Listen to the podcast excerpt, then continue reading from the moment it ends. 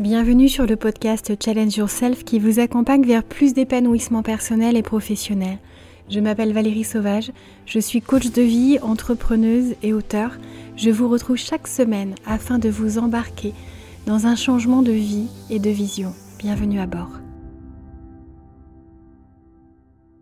Bonjour à tous, j'espère que vous allez bien. On se retrouve cette semaine sur un sujet qui va changer par rapport au précédent parce qu'on va parler euh, d'écoute de soi, d'écoute de son corps et puis d'équilibre, vie professionnelle et vie privée à travers un, indicateur extrêmement important, c'est euh, notre gestion de la fatigue.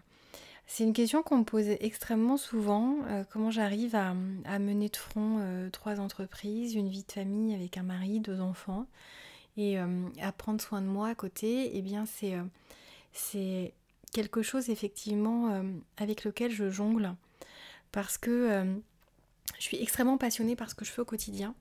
J'adore euh, l'ensemble des composants de ma vie et du coup ça m'amène à tirer dur sur, euh, sur mon rythme parce que j'aime ça, parce que j'aime quand ça va vite, parce que j'aime quand c'est intense et ça m'a coûté cher à un moment parce que vous le savez maintenant j'ai quand même fait un joli burn-out de 20 mois. Pour ceux qui ne le savaient pas, je vous invite à réécouter les podcasts précédents. Et, et du coup, j'en ai, quand même tiré une leçon extrêmement importante où j'ai des signaux euh, que je reçois et auxquels j'accorde beaucoup plus d'importance. En tout cas, euh, avant, j'en accordais pas du tout. Quand je me sentais fatiguée, je continuais d'avancer.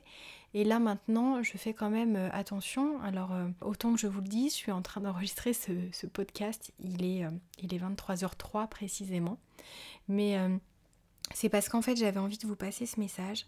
Parce que c'est quelque chose qui me faisait plaisir. Parce que demain, je vais pouvoir me lever un petit peu plus tard que d'habitude. Et donc, du coup j'avais envie de, euh, voilà, vous parler de cette euh, gestion de sa fatigue. Parce que euh, parce qu'il faut comprendre que quand on a des rêves, quand on est en train d'avancer, d'évoluer, de se former, de vivre quelque chose d'extrêmement stimulant et motivant, on peut avoir tendance à oublier que notre corps, c'est une machine absolument incroyable, mais aussi extrêmement fragile. Et on est capable d'accorder énormément de temps à euh, faire des choses complètement futiles quand on voit les, taux, le temps passé en fait sur les réseaux sociaux euh, par beaucoup de personnes euh, partout dans le monde, on se dit que c'est juste incroyable. Et quand on voit qu'on ne s'accorde pas autant de temps pour faire de l'exercice, ou que des gens sont ravis de clamer haut et fort qu'ils arrivent à dormir que 3 à 4 heures par nuit, en fait moi ça m'affole parce que j'ai quand même travaillé beaucoup toute la partie euh, neurosciences à côté de la psychologie, de la PNL, du coaching. Et il y a des évidences, enfin c'est scientifiquement prouvé, que quand on dort en dessous de 8 heures, voire 9 heures par nuit, on n'arrive pas à hum, détoxiner notre cerveau et on multiplie euh, grandement nos risques euh, de développer une maladie neurologique. Alors on peut penser à Alzheimer, mais il y en a beaucoup d'autres. Et donc je pense que avoir des nuits de 3 euh, à 4 heures, alors c'est extrême, mais il y a beaucoup de gens qui vont se reconnaître en disant mais attends, moi je dors que 6 heures. Et oui, 6 heures en fait c'est vraiment trop peu. Euh, Olivier Roland en parle aussi beaucoup dans son livre en fait. Si vous enchaînez deux semaines en ne dormant que 6 heures, c'est comme si vous vous imposiez une nuit blanche tous les 15 jours. Et en fait, je sais pas quel âge vous avez, mais moi à 43 ans, si euh, je me fais une nuit blanche, je vais quand même mettre un petit peu de temps à m'en remettre et donc c'est important, c'est pas anodin, c'est-à-dire qu'on se dit allez 6 heures ou 7 heures, c'est pas très différent, 6 euh, heures ou 8 heures non plus, et eh bien si en fait. Parce que si vous arrivez à tenir le coup, euh, pour peu en plus que vous vous dopiez à moitié à la caféine, à la théine, avec des boissons énergisantes ou avec des vitamines qui vous boostent à longueur d'année, ça peut vous donner l'impression de tenir le coup, sauf qu'en réalité vous abîmez votre machine et vous abîmez votre corps. Et si votre corps vous lâche, j'ai pas besoin de vous faire un dessin, euh, tout ce sur quoi vous êtes en train d'investir, là je parle pas d'argent, je parle de votre temps, je parle de vos envies, de vos rêves, eh bien si c'est pour ne pas en profiter, c'est quand même vraiment dommage. Donc c'est important d'écouter son corps, de retenir ce chiffre que je vous ai indiqué, c'est 8 à 9 heures de sommeil, même si on se réveille très bien à 7 heures de sommeil, c'est pas assez pour votre cerveau.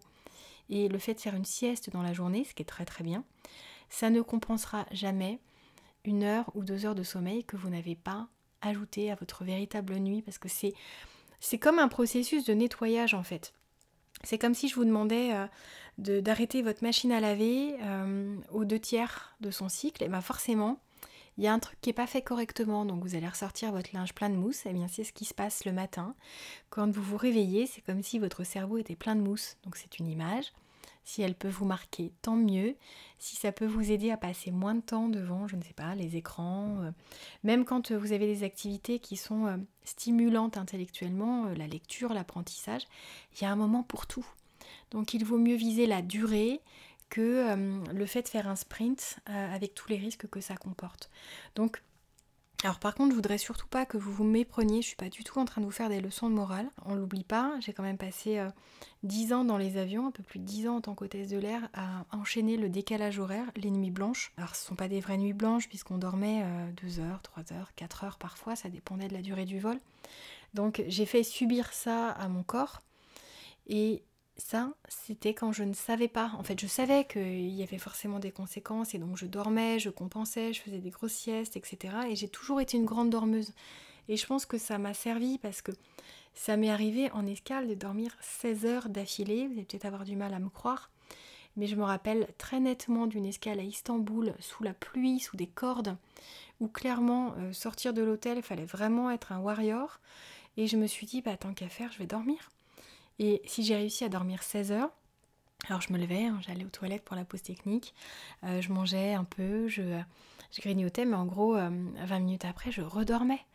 Et ça veut bien dire que le corps, il a besoin, il a vraiment besoin. Donc essayez de faire en sorte de dormir autant que possible et puis vous accorder une bonne hygiène de sommeil. C'est-à-dire que on ne dort pas avec de la musique, avec la télé, avec les enfants qui crient derrière. On essaye de viser une qualité de sommeil pour vraiment euh, recharger les batteries, pour euh, reposer son cerveau, euh, une petite méditation par exemple avant de s'endormir pour avoir des pensées aussi positives et sereines que possible, ça ne sera que meilleur. Et la notion de la sieste, en fait, moi c'est quelque chose que j'ai appris avec Air France. Alors j'avais beaucoup de mal. Hein. Moi faire une sieste de 15-20 minutes, c'était compliqué, ça l'est toujours. J'ai plutôt tendance à facilement partir. Avant, je partais sur deux ou trois heures. N'oubliez pas que je venais de faire souvent des nuits blanches. Mais euh, encore maintenant, quand euh, je sens que je suis fatiguée, euh, j'essaye de faire des siestes d'une demi-heure, trois quarts d'heure. Je sais que c'est mieux à 15-20 minutes. Moi, j'y arrive pas. Parce que mon cerveau carbure hyper vite et que déjà 15 minutes, quand j'arrive à m'endormir, au bout de 15 minutes, c'est beau. Donc je m'accorde ce moment de pause parce que une sieste, c'est pas forcément dormir, c'est reposer son esprit. C'est fermer ses yeux, euh, qui est le sens qui mobilise le plus notre énergie. Donc c'est fermer les yeux et se dire là je me détends, je me repose. J'essaye d'être dans le silence où j'écoute une musique extrêmement douce et relaxante, sans parole. Et ça fait vraiment un bien fou. Et euh, mine de rien, ce que je vais vous dire là maintenant pour préserver votre niveau d'énergie et vous euh, préserver de, de toute fatigue excessive, je vais vous conseiller euh, quelque chose que j'ai mis très longtemps à faire, c'est de l'exercice. Parce qu'en fait, quand on pratique une activité physique, ça augmente euh, notre niveau d'énergie, ça stimule la circulation sanguine, la production d'endorphines, enfin on se sent naturellement mieux. Et alors il faut bien choisir le moment, hein, on ne fait pas ça juste avant de se coucher, mais notamment ça vous permet, euh, moi j'aime bien faire ça au réveil, ça permet tout de suite de, de se ressourcer en énergie, de pas sentir une fatigue latente. Vous savez, c'est un, peu comme tout, il y a des cercles vicieux, il y a des cercles vertueux. Euh, plus on se remet dans de l'énergie facilement, mieux on est. Plus on est en contact avec notre corps aussi. Et donc plus on est à l'écoute. Et si on sent qu'à un moment euh, notre niveau d'énergie il baisse, eh bien c'est en étant aussi dans des polarités euh, où on sait ce que c'est que la fatigue où on sait ce que c'est qu'un niveau d'énergie haut, qu'on arrive à avoir notre indicateur qui est un peu plus fiable. Donc moi ça m'a aidé, alors je suis sur des activités physiques qui sont extrêmement douces, euh, parce que je suis pas du tout euh, sportive, mais vraiment pas du tout et depuis toujours. Donc j'ai fait beaucoup de sport, je me suis beaucoup blessée en sport. C'est pas le domaine d'activité dans lequel je suis douée. Et euh, je vais pas que sur des domaines dans lesquels je me sens douée, mais je prends pas beaucoup de plaisir en fait à faire du sport. Et par contre, bizarrement, la pratique en salle de sport, je pense que c'est le côté aussi très chimique quand, euh, euh, on fait du sport pendant un moment. Euh, j'ai commencé à faire ça en escale le matin à jeun où je me faisais trois quarts d'heure, une heure de cardio et après j'essayais de tonifier mon corps avec la pratique en muscu. Alors j'ai jamais pris de, de, protéines, de choses comme ça. Je m'alimentais d'ailleurs suffisamment en protéines le matin avec un peu un peu d'omelette, etc. quand j'étais en escale, donc ça le faisait. Mais, mais du coup, je vous dis ça avec le, les toutes petites connaissances que j'ai en sport, mais j'ai une copine, Nora, tu te reconnaîtras, spéciale dédicace pour toi, qui a cette force de caractère et cette détermination à se lever extrêmement tôt le matin, donc euh, heureusement elle se couche à 21h pour réussir à se lever à 5h, faites votre calcul, le tout est bon du coup, et directement elle, remonte son niveau d'énergie et euh, elle a une qualité de journée, de euh, motivation qui est grandement augmentée grâce à ça, et vaut mieux faire ça, mais pour autant il faut être capable, il faut avoir la volonté de se coucher très tôt le soir. Donc pourquoi je vous dis tout ça? Parce qu'en fait, ce sont des choses qu'on entend, des choses qu'on sait, pour autant, est-ce que vous êtes en train de l'appliquer? Est-ce que vous le faites durablement? Est-ce que vous vous préservez? Est-ce que vous n'êtes pas en train de tirer sur la corde Parce qu'on est capable de faire ça? Dans des périodes intenses, quand il y a un examen, quand il y a quelque chose à préparer, que ça nous demande vraiment un travail qui ne passe pas dans les horaires de journée, bah, le soir on travaille. Mais euh, faut éviter, et c'est vraiment mon conseil, de faire ça sur le long terme. Donc euh, essayez vraiment de faire attention à ces différents points. Je ne parle pas de l'alimentation, vous le savez. Hein. plus vous avez des repas euh, sains, nutritifs, en fait, qui apportent plus à votre corps que ça n'abîme votre corps. Vous comprenez que quand vous mangez des fruits, des légumes, vous apportez à votre corps, et quand euh, vous buvez de l'alcool et mangez des chips et du saucisson, vous abîmez votre corps. Donc je ne suis pas du tout une intégriste de l'alimentation, au sens où J'adore me faire plaisir et j'aime aussi les chips et la charcuterie. Mais par contre, je fais vraiment attention quand même à, avoir un équilibre parce que euh, je tiens trop à la vie pour m'abîmer et puis euh, agir sur, euh, sur toutes ces années dont on a la responsabilité parce que j'ai appris récemment qu'en fait, nous sommes responsables au niveau espérance de vie. On a un impact sur notre espérance de vie de l'ordre de 14 ans en fonction de l'hygiène de vie qu'on adopte. C'est juste incroyable. Ça ne se joue pas à 14 mois, à 2 ans. Non, on est en train de parler de 14 ans.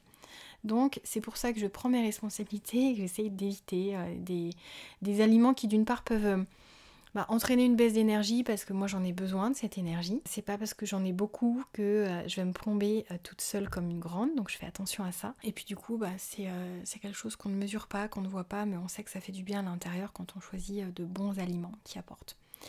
Et il y a une chose en fait dont je voulais vous parler qui est très importante en termes de, de gestion de votre fatigue, c'est votre rapport au stress. Plus vous êtes stressé, et plus vous risquez de vous sentir extrêmement fatigué.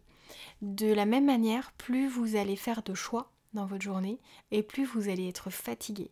Donc c'est hyper important de travailler votre stress, de faire euh, ce qui vous euh, s'avère efficace. Donc ça peut être de la méditation, de la cohérence cardiaque, de la sophrologie, euh, travailler vraiment vos croyances par rapport à tout ce qui vous effraie. Parce que ça aura des conséquences énormes sur votre niveau d'énergie et sur votre ressenti de fatigue. Donc ça c'est extrêmement important et donc pourquoi je vous parlais aussi de la volonté? Parce que plus on fait de choix, et vous le constatez peut-être d'ailleurs le soir, vous avez peut-être moins de volonté, moins envie de vous mettre à, des choses un peu contraignantes. C'est un, baromètre qui euh, redescend et redémarre à zéro euh, tous les matins. Au départ, on est capable de, tenir bon, de résister à certaines tentations. Et plus on a fait de choix dans la journée, moins on a de volonté. La volonté, c'est vraiment quelque chose qui s'épuise euh, sur une durée de 24 heures. Et donc, si vous voulez éviter d'être fatigué trop vite, évitez de faire trop de choix, c'est-à-dire facilitez-vous le travail euh, en sachant comment vous allez vous habiller, ce que vous allez manger, euh, ce que vous allez faire dans votre journée. C'est-à-dire que le fait de faire un planning de sa journée, c'est pas juste une lubie, un effet de mode. Ça évite de dire alors attends, je fais ça ou je fais ça ou je... parce que vous avez sans doute déjà réfléchi à ça avant. Donc évitez de réfléchir dix fois sur les mêmes points de vue, sur les mêmes décisions à prendre parce que vous abîmez, vous usez votre volonté inutilement. Donc ça c'est extrêmement important parce que effectivement c'est une question d'organisation. En planifiant euh, ces tâches, ces activités de manière euh, alors réaliste, hein, sans vous surcharger pour pas vous épuiser, eh bien vous allez préserver énormément votre niveau d'énergie et vous éviter bien des sources de fatigue. Et puis faites attention aussi à certaines choses, c'est qu'il y a des choses qui nous fatiguent. Il y a des personnes qu'on fréquente qui nous fatiguent, il y a des activités qui nous amènent plus de fatigue que de bien-être. Eh bien c'est important de les identifier et de voir à quel moment on cale ça, de voir si on ne peut pas les déléguer, de voir s'il n'y a pas quelqu'un qui est à l'aise avec certaines choses qui nous nous épuisent, nous demandent un niveau de fatigue peut-être plus élevé parce qu'on ne maîtrise pas un certain domaine. Donc essayez de faire attention à ça parce que euh, Autant je vais vous dire, euh, faites des activités qui vous ressourcent, qui vous procurent du plaisir, qui vous revitalisent. Ça peut être de lire un livre, ça peut être de faire du jardinage, d'être en contact avec la nature, de vous adonner à votre loisir préféré.